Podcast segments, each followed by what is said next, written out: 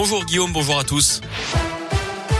Et à la une, on a approché hier la barre des 50 000 nouveaux cas de Covid sur une seule journée. Les admissions à l'hôpital et notamment en soins critiques continuent d'augmenter. Face à cette cinquième vague, la pression s'accentue sur les hôpitaux. Deux villes ont annoncé hier qu'elles déclenchaient leur plan blanc pour libérer des Mulhouse et Colmar. Concernant le variant Omicron, il y aurait actuellement 13 cas suspects en France. La France qui d'ailleurs restreint l'accès à son territoire.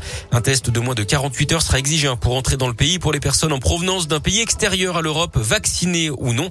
Enfin, notez que pour l'OCDE, le variant Omicron pourrait représenter une menace pour la reprise économique mondiale. Le gouvernement hausse le ton face au harcèlement scolaire. L'Assemblée nationale a voté la création hier d'un nouveau délit pour créer un choc.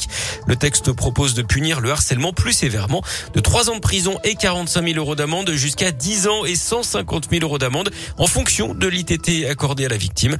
Le texte doit désormais être examiné au Sénat en vue d'une adoption définitive d'ici février. Dans l'actu local, c'est parti pour la fête des Lumières à Lyon. Alors le coup d'envoi officiel, ce sera dans six jours, mercredi prochain. Mais les festivités ont d'ores et déjà commencé, au moins symboliquement hier avec l'inscription Merci Marie qui s'est illuminée hier soir sur l'esplanade de Fourvière.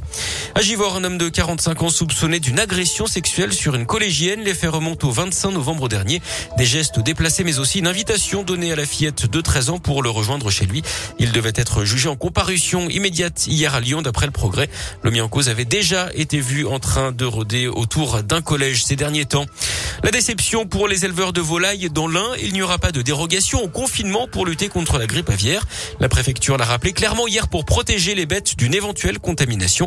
Ce qui inquiète les éleveurs, c'est que le cahier des charges de l'AOP Volaille de Brest stipule que les animaux doivent pouvoir courir en liberté et en plein air. Les services de l'État annoncent d'ailleurs hein, que des contrôles seront renforcés.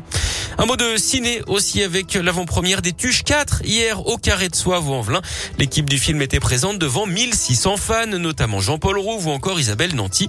Le film devait sortir l'an dernier, mais il avait été reporté à cause de l'épidémie.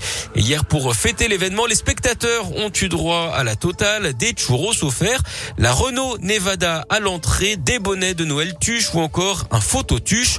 Et cerise sur le gâteau, ils ont également eu la confirmation qu'il y aurait bien un tuche 5. Allez, on passe au sport et au foot avec la 16e journée de Ligue 1 et la nouvelle déception de l'OL battue à domicile contre Reims de 2-1 hier soir à Dessine avec un dernier but encaissé dans les arrêts de jeu, match sans saveur et surtout cinquième défaite en 15 matchs pour les Lyonnais. C'est Karl Toko et Cambien qui a marqué pour Lyon dixième du classement à 6 points désormais du podium. Et puis en basket féminin, cette démonstration de force en revanche pour les filles de l'Asvel en Eurocoupe. Elles étaient déjà qualifiées mais elles ont quand même atomisé Liège 89 à 31. 11e victoire d'affilée pour elles, toutes compétitions confondues.